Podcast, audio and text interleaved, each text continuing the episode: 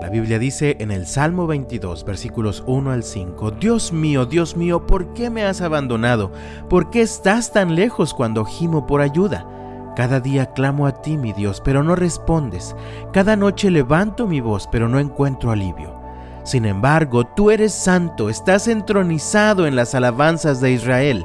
Nuestros antepasados confiaron en ti y los rescataste.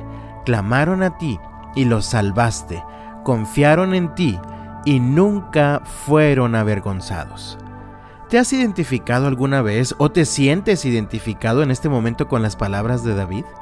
Dios mío, Dios mío, ¿por qué me has abandonado? ¿Por qué no me respondes cuando oro? ¿Por qué no te encuentro cuando te busco? Este es un sentimiento muy común en los seres humanos cuando experimentamos frustración por aquello que no se está resolviendo como esperábamos o cuando experimentamos la angustia de aquellas circunstancias inesperadas que llegan a desestabilizarnos o cuando experimentamos la desilusión al ver cómo aquellos de los que esperábamos su apoyo y lealtad hacia nosotros terminan dándonos la espalda. Pues el salmista se sentía tan mal que más adelante en el texto expresó, Soy un gusano todos me desprecian, todos se burlan de mí. Mi vida se derrama como el agua, mi corazón se derrite como cera, mi fuerza se ha secado como barro cocido. Probablemente te has sentido como el rey David en algún momento de tu vida, pues ninguno de estos sentimientos es ajeno a nuestra naturaleza humana. Incluso si ahora estás experimentando estos sentimientos, tengo una palabra de aliento y de desafío para ti. Si pusiste atención, David está diciendo las mismas palabras que algunos siglos después Jesús diría mientras estaba colgando de la cruz. Mateo dio testimonio de esto allá en el Evangelio de Mateo capítulo 27 versículos 45 y 46 leemos, Al mediodía la tierra se llenó de oscuridad hasta las 3 de la tarde. A eso de las 3 de la tarde Jesús clamó en voz fuerte, Elí, Elí, lema sabactani, que significa Dios mío, Dios mío, ¿por qué me has abandonado? Así que podríamos decir muchas cosas en cuanto a esto, pero solo diré lo siguiente. Jesús te comprende cuando sientes que todo va tan mal que Dios te ha abandonado.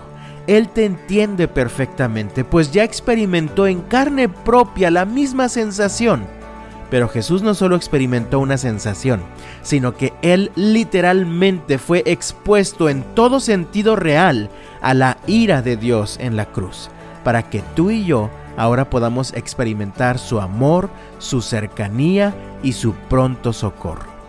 Así que, amado mío, es posible identificar en esta porción del Salmo un contraste de actitudes que finalmente serán un parteaguas en cómo vas a salir de ese bache de abandono.